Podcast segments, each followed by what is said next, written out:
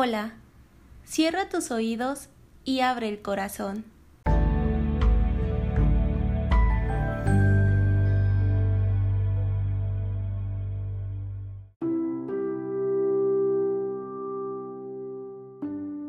Bienvenidos al segundo capítulo, titulado El Señor de la Vida. Lloraba. La vida le había sido arrebatada y ni siquiera muerto lo podía tocar. La resurrección para ella significaba soledad.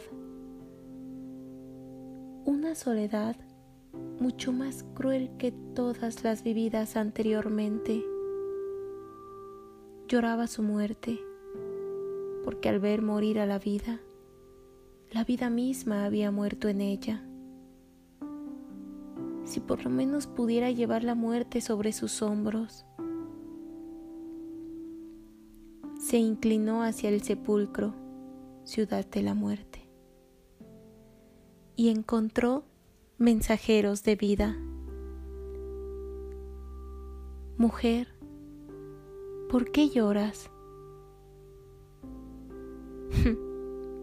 Ingenuidad celestial asombro de resurrección que no comprende el dolor de la muerte. La vida se acercó a la mujer que lloraba su muerte, pero ella entre lágrimas no alcanzó a ver más que a un hombre, un hombre con sabor a tierra. Era Dios jardinero de pies con barro.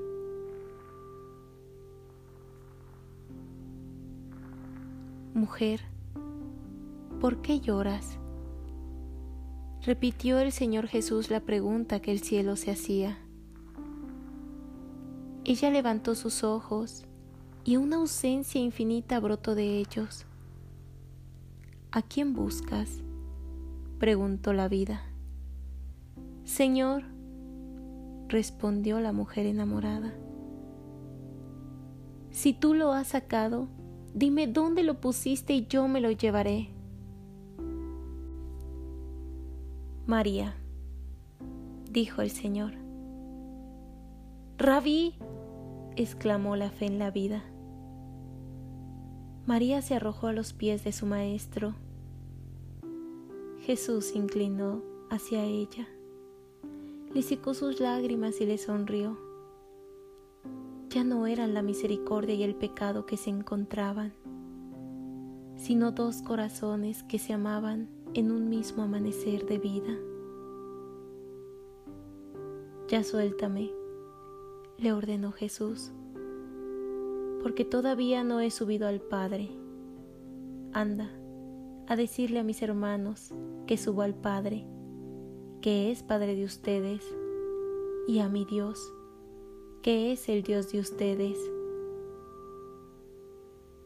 María se arrancó con mucha dificultad de aquel cuerpo, pues ese cuerpo era su vida. Dio unos cuantos pasos y volteó.